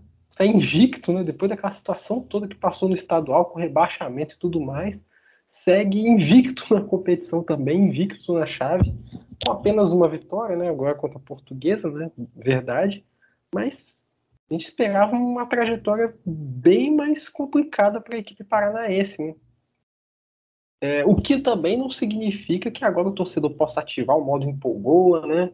Falar que camisa resolve, né? Porque a gente sabe que camisa na série D camisa sozinha não resolve, ainda mais no grupo A7, né? O negócio é bem mais, bem mais complicado. Se a Norte e Santo André tendo início empataram, né, agora, né? Estão tendo início bem decepcionante depois de dar uma aquela empolgada na primeira rodada, né? Acho que o resultado traduz até esse momento das duas equipes. É, Oeste, que já, já não esperava, tomou essa traulitada do São Bernardo, né? Agora a decepção mesmo do grupo é a portuguesa, né? Que a gente esperava algo a mais, né? Pelo que fez no estadual, né? Do que fez, que vinha fazendo na Copa do Brasil, que vem fazendo na Copa do Brasil, na verdade. É, mas na Série D não, não se traduz, não. Resta saber se esses resultados na, na chave A7 é por conta dessa, dessa empolgação com a Copa do Brasil, que ainda o time não tem acordado para a vida, né? ou se o time está realmente muito mal mesmo. Né? Acho que os resultados falam por si só. E quem está se divertindo aí na Série D é o Pérolas Negras, arrancando um pontinho aqui, um pontinho ali, né? Tô torcendo muito para que o Pérolas Negras consiga logo sua primeira vitória, né? Vai ter o Paraná aí para frente, né? Vamos ver como é que vai ser. É, tem aquela frase, né? Tem coisa que acontece no Botafogo, né? Talvez o Paraná também merece essa frase, né? Tem coisa que acontece no Paraná. Então pode ser que aconteça também nesse caso, né? O Paraná, vamos dar um destaque aí. É, eu achei muito interessante até que o Paraná teve a primeira vitória, né? E o. E aqui tem o Grupo Esporte Paraná, né? Para a gente. E quando foi mostrar os gols do Paraná, eu esperava que teria uma reportagem e tal, né? E não teve nem isso, assim, né? Passaram apenas os gols, né? até pegaram da, da Instat, capturaram a tela da Instat, tanto que tem o cursor no meio da tela, assim, que é uma coisa bem, bem fora do padrão Globo, assim. Então, e chama atenção também, né, de como o time realmente perdeu até mesmo esse, essa, essa cobertura, né. O Paraná vencia há 102 dias, venceu lá em janeiro, o, o Azules, inclusive, que está na CD também, foi uma vitória que até existe esperança do torcedor do Paraná, foi a única né, no Paranaense, né, obviamente. São três jogos, eram três jogos sem ganhar, só empate ou derrota, né, no, no, no rebaixamento estadual. Os gols foram marcados por dois caras que conhecem muito bem a competição, né, o Carlos Henrique, que estava no Castelão ano passado, e o Marcelinho, que foi campeão com o Ituano em 2014 paulista. Né, o Carlos Henrique tem um, um apelido bem, bem legal que chama coletadeira, porque ele é bem grande, então é um, apelido dele é esse passou pelo, passou pelo Londrina, pelo esporte também. Agora está lá no Paraná ajudando a equipe. Conseguiu sua primeira vitória, né? E isso foi bem gangorra, né? Porque o, o Oeste era líder, já é quinto, o Cianorte era. Não, perdão, o Oeste era vice-líder, agora é quinto, o Cianorte era líder. Continua no G4, o Cianorte tem esse, tem esse, tem esse, parece esse, entre aspas, esse poder, né? Porque o time é, não engrena, mas continua no G4. É impressionante aí como é que a equipe continua dentro do grupo dos quatro classificados, mesmo sem engrenar. Né? Esse, esse jogo contra o Santo André é um jogo para vencer, né? não conseguiu né? ter, ter apenas aquela, aquela primeira vitória contra o Iguaçu lá no começo da, da competição. Esse jogo com o São Bernardo do Oeste, foi interessante que os três gols do São Bernardo foram foram assim favorecidos pela linha de defesa do Oeste, né, que foram três bolas enfiadas assim para o ataque, né, para o gol todas as vezes o, a, a, a zaga, a, o seu defensivo do Oeste reclamava de impedimento, né, porque realmente fez aquela chamada linha burra, né, não conseguiu marcar, e o Sumarna fez os três gols dessa maneira, né, aproveitando dessa linha defensiva errada do Oeste. E o Pérolas, como disse o, o Marcos, né, continua essa saga por buscar essa vitória. E voltando São Bernardo, né, é só, dá o controle, você controverso que o Marcos disse, e eu também penso mesmo que ele sobre a questão do acesso em relação ao, da briga pelo acesso da equipe né, do, lá do ABC Paulista. E agora o Azul já foi citado, né? Acabou sendo eliminado pelo Bahia na Copa do Brasil. É, abriu o placar, depois sofreu já perto do fim da segunda etapa o empate, acabou sendo derrotado nos pênaltis e antes ele empatou por 2 a 2 com o Juventus em Santa Catarina. O Wallace marcou duas vezes para o time da casa, o Wellington e Lucas fizeram o gols da equipe paranaense, que recebe um aporte financeiro interessante do lateral esquerdo Marcelo, capitão do Real Madrid, que pode levantar aí pela primeira vez ele como capitão, enquanto capitão, a taça da Champions League daqui a algumas semanas. Mas é, a gente teve a vitória é, do Cascavel por, sobre o Amoré por 1 a 0 o gol foi marcado por William, o Cascavel é o líder da chave, mais um membro dessa, desse podcast que tem um time do seu estado na liderança, só eu fico de fora dessa. São Luís e Caxias empataram por 1 a 1 com gols de Édipo e Marlon, e Tito acabou garantindo os três pontos para o Marcílio Dias na vitória por 1 a 0 sobre o Próspera fora de casa. A gente já trouxe aqui que o Cascavel é o líder com 10 pontos. Depois vem Caxias com 7, à frente do Azures, que também tem 7 pontos. O Aimoré fecha a zona de classificação com 6. São Luís é o quinto, com 5 pontos. Marcílio Dias tem 4, depois de conquistar a primeira vitória. O Próspera tem 3 pontos. E a Juventus acaba fechando essa última chave que a gente passa limpo na edição 61 do quarta categoria. O time tem 2 pontos apenas. É, foi uma semana do quase para o Azures, né? O Azures conseguiu ali abrir 2 a 0 contra o Juventus fora de casa e cedeu um empate, um do último gol do, dos acréscimos ainda. Então, e agora veio contra o Bahia, né? Conseguiu abrir o, marcador também, com um golaço, quase no meio campo, assim. E o, tomou um empate numa falha do Caio, que acabou com o Marcelinho conseguiu fazer o gol de empate. Depois, nos pênaltis, conseguiu, não, perdeu a, a, classificação, mas como disse, né? É uma campanha histórica para o clube.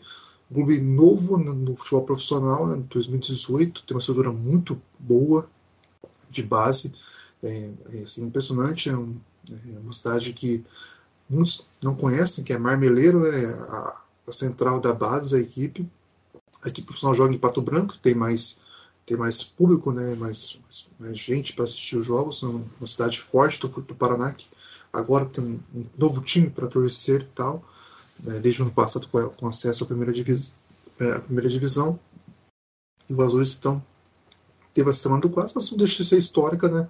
Muito pela essa campanha da Copa do Brasil, onde quase conseguiu, quase de novo, conseguiu o acesso para a classificação à próxima fase, que seria um feito grande, mais grandioso que já conquistou, né? As outras conseguiu chegar nessa fase depois de eliminar o Botafogo de Ribeirão Preto e Mirassol, né?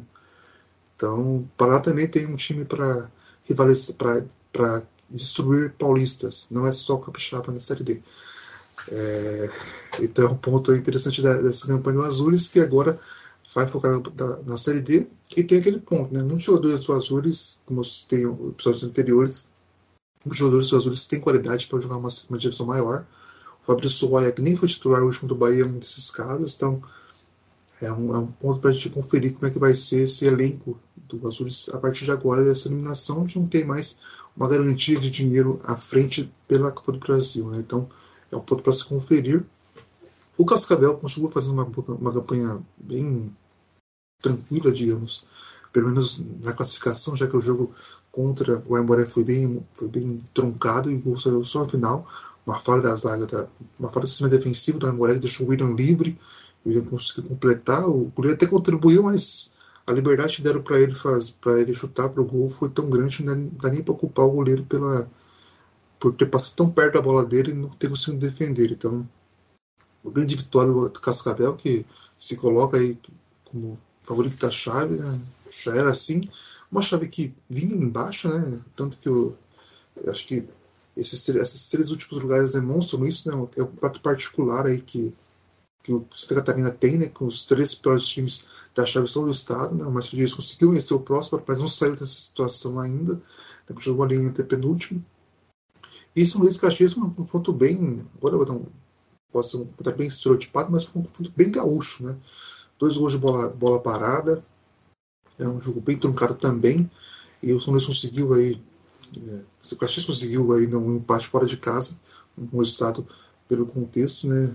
Então, a, a diferença da tabela não traduz tanto a diferença em campo, né? Que o Cascavel tem pro restante, pelo menos por ser colocado que é o Caxias, mas é um ponto para a gente conferir se o Cascavel também vai conseguir dar essa desgarrada em relação às outras equipes e como vai se portar o Azures agora, né? como é que vai ser o elenco do Azures por agora. O Azures contratou jogadores novos para a competição, perdeu alguns, mas a base continuou do Paranaense agora, sem essa, essa, essa garantia de, de uma próxima fase do Brasil. É interessante ver como é que vai ser o elenco a partir de agora, se vai ter algum se, os, se esses reforços que chegaram eram para repor essas saídas que poderiam acontecer depois da Copa do Brasil, ou se realmente era uma questão apenas de, de fortalecer o elenco para continuar a CD, porque tem capacidade de conseguir uma boa campanha na Série também, acesso a algo me parece longe, mas o Azul também tem essa pressão, não tem que andar para o ano que vem, né? não conseguiu a vaga para a Série D, então é um ponto para a gente conferir também como é que vai se portar o Azures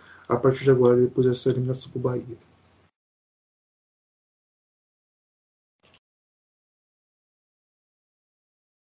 olhando a tabela, me chama muita atenção algumas coisas. Né? O Cascavel, pelo visto, deve repetir o que foi o início da Série D do ano passado, pelo menos até, até o momento que o Cascavel começou a tropeçar na fase de grupos. Né? Então o Cascavel parece vai ser esse time a disparar, né? E dessa vez disparar de fato, né? Não, não é criar aquela gordura e depois ver essa gordura desaparecer, né? E nós temos aí Caxias e Azures que parecem é, mais consistentes, né, dos times que estão atrás do Cascavel, são os dois times que parecem mais consistentes para brigar por essas por duas vagas dentro desses quatro classificados. Agora a disputa entre a Aimoré, São Luís, Marcílio Dias e o, os outros dois catarinenses, o Próspero e o Juventus, que me parece bem parecido que, do que era o ano passado, né? E me preocupa esses dois resultados do Aimoré, né? Que teve um bom início, chegou a estar na liderança do grupo, né? Que foram duas vitórias contra Marcílio Dias e Próspera, né? Nas duas primeiras rodadas. E agora fica aquela dúvida se o Aimoré é, teve realmente dois confrontos assim difíceis, duros, de, de fato, né? Se teve capacidade para sei lá, conseguir resultados melhores ou se aquelas duas vitórias justamente porque, era, porque eram adversários mais fracos. Né? E agora tem um confronto direto, né? O São Luís na próxima rodada jogando em casa, né? E aí vai ser, vai ser aquele tirateima, né? Se o Aimoré é capaz de preencher essa vaga no, no grupo, no, nos grupos dos quatro primeiros de fato, ou se aquele início bom né, que teve por duas vitórias seguidas, liderança, foi só por, pela qualidade dos adversários. O que, que o, do que, que o Aimoré, o que, que o Aimoré vai fazer na Série D? É isso que a gente vai entender agora. Isso também vale até um pouco para o São Luís, né? Que a gente já viu chegando até, de certa forma, longe na Série D em 2020, né? A gente também cria uma expectativa com relação ao São Luís, né? O Marcílio Dias vem logo atrás por conta de uma vitória do Próspero, mas também não, não vejo como que esse resultado é animador por enquanto, né? Teria que assistir um pouco mais do, da campanha do Marcelo Dias daqui para frente. Tem a chance até de engrenar agora, né? Que já que pega o Lanterna, né? Então, dois confrontos caseiros aí, né? Do Marcelo Dias em sequência, ganhou agora do Próspera. Tem a chance de engatar essa sequência, né? Mas ainda tem que assistir um pouco mais o Marcelo Dias para poder ver se em que, também em que disputa está o Marcelo Dias, né? Agora, Próspera e Juventus de Araguá não vejo com condições de chegar muito além, não. Muito bem, então a gente passou a limpo todos os jogos e todos os grupos dessa quarta rodada da Série D e vamos para nossas considerações finais, que a gente já se alongou bastante por aqui. É, só lembrando que é a semana de final do Campeonato Paraibano, dia 14, Botafogo e Campinense vão jogar no Almeidão, em João Pessoa, que está com um gramado horrível, horrível, horrível para ser muito benevolente ainda com a situação, que está uma buraqueira da moléstia por lá. É, e o, o, triste dessa situação é que é, o Almeidão, desde 2013, quando passou por uma reforma, ele ganhou um, um novo gramado, padrão FIFA, aquele famoso padrão FIFA. Sempre esteve entre os cinco melhores do país nas avaliações da CBF e agora está totalmente abandonado. Isso com a empresa que cuida ou deveria cuidar do gramado recebendo normalmente é, os pagamentos do governo do estado, né? O Almedão, um, um estado, estádio do governo do estado da Paraíba e não estava fazendo nenhum tipo de serviço. E aí, para saber sobre essa situação do gramado do Almedão, das finais aí do Campeonato Paraibano entre, entre Botafogo e Campinense, acessa lá o vozdatorcida.com, segue as redes sociais, o arroba Voz da Torcida, e no sábado, dia 14 e no dia 21, o jogo da final vai ter transmissão pelo nosso YouTube em áudio, né? Não, a gente não pode transmitir em imagens, mas a gente vai transmitir em áudio aí as duas partidas das finais do Campeonato Paraibano no YouTube do Voz da Torcida. Aproveite e se inscreve lá no canal. E agora, Felipe Marcos, é, é a vez de vocês. Bom, é, acho que o, a, expectativa para essa semana, né, em relação à Série D, é realmente essa questão do start, né, tipo, se realmente vai ser cobrado não, ou não é, acredito que vai, assim, já é garantido, pelo que me parece, vai ser é garantia que realmente vai ser cobrado. É, como será esse valor, né? Como é que vai ser a questão, se vai ser pagamento mensal, anual, ou aquele, aquele valor único por, pela, pela temporada. Se vai ter opção também por pagar por clube, né? E Eu acho bem, é, eu acho bem provável que aconteça isso também. É, tendo em vista a política que a CBF e a Instat têm com a competição. Então, é, acho que é, é, o, é o, principal assunto para a gente ver aí nessa semana como é que vai ser, como é que vai se dar isso. Fugindo um pouco da, da Série D, né, falar sobre a Série A2, hoje a Série Z trouxe uma, hoje na Série Z eu trouxe um texto sobre a questão da Série 2 feminina, né, que daqui duas semanas é para começar e não tem nem tabela divulgada, né, algo bem típico da CBF. Né, a questão é acusada profissional, então não tem a obrigatoriedade de divulgar a, tabela, divulgar a tabela com duas, dois meses de antecedência. A CBF poderia pelo menos fingir que, tra que trata assim para pelo menos divulgar a tabela com antecedência, mas lá na Z eu trago um texto né, de uma, uma, uma, uma notícia que eu fui apurar aí pelos WhatsApps da vida sobre a troca de clubes, né? O Cefama do Maranhão assume a vaga no Napoli de Santa Catarina, o Napoli que perdeu o seu gestor, né, o Salésio Kinderman, que era fundador, que era presidente do Kinderman também, né, eles são clubes por irmãos, e o Cefama assume essa vaga aí, né? Seria dois terá o Botafogo da Paraíba, né? É, terá o Atlético Paranaense. Não terá um clube capixaba dessa vez, né? Com a, essa reformulação que teve aí na, na competição mas é, um, é a volta também de um texto na Série C, né, no site da Série C, então convido vocês a conferir lá no revistasérie.org esse texto aí de uma investigação, entre aspas, né, em relação a essa, essa, essa mudança que a Série 2 vai ter, essa Série 2 que ainda é nebulosa, porque não tem tabela com, dois, com duas semanas para começar a competição, caso a data prevista seja respeitada pela CBF. Bom, considerações finais agora, né?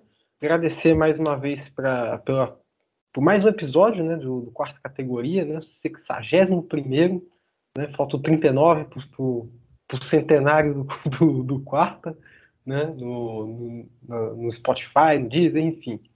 Né? E eu queria aproveitar o espaço para falar né, que a gente, a partir de, desse final de semana, vamos ter uma overdose de futebol capixaba. Né? Porque a gente vai ter confrontos entre é, confronto entre o Real Noroeste e o Nova Venécia pela Série D, né? Jogo que vale liderança, quem diria? O jogo tem capixabas valendo liderança de chave em outra competição que não é o capixabão nem a Copa ES. Né? E falando em Copa ES, teremos aí o início da Copinha, né? A Copa Espírito Santo começando no, logo na sequência da final do Capixabão. E vamos ter jogo até quarta-feira, né? Temos aí, ó, no sábado temos Rio Branco e Serra no Kleber Andrade, é, Pinheiros e Vitória. Vamos ter no domingo é, Linhares e CTE. Enfim, jogo na segunda com Gel e Estrela, né? E quarta-feira com dois jogos, né? Para encerrar a primeira rodada, que são os times que estão na Série D, né? O Real Noroeste enfrentando o Esporte e o Nova Venécia recebendo o Vila Veneza. Então, futebol capixaba aí por praticamente uma, uma semana aí, né? Ou pelo menos uns quatro dias aí para dar aquela empolgada. E até comentando agora sobre o grupo, voltando até o grupo A8 que a gente estava falando do Azures, né? E falando do jogo contra o Bahia, né? Queria até mandar um abraço pro meu amigo Alessandro Venas, que deve estar tá fazendo uma festa do caramba lá, lá em Salvador com a classificação do Bahia, né? E para encerrar, né? Queria até comentar a fala do Ellison, que ele falou, né? futebol da Paraíba não está liderando o, gru o, grupo dele, né? A gente tem aí o Cascavel liderando a, a chave do Sul, time Capixaba liderando sua chave. Ellison, sou solidário a você, eu te entendo, cara, eu te entendo. Entendo o momento que você está passando. Mas o Dino tem um plano, rapaz. Estou confiante aí nessa. Não só na classificação, mas no acesso do Dinossauro do Sertão, o escudo mais legal aí do, do futebol brasileiro. Pois bem, a gente chega ao fim desse episódio 61 do quarta categoria. Eu agradeço mais uma vez a quem chegou até aqui e quem vem nos acompanhando desde o início, né? E mais ainda para quem está chegando agora e prestigiando o nosso trabalho que a gente faz sempre com muito, muita, muito cuidado, muita dedicação, muito carinho. E quem ainda não está por lá, segue a gente no Instagram, no Twitter, arroba espalhe nosso conteúdo que está disponível aí em diversos agregadores. Valeu, obrigado a todos e até a próxima.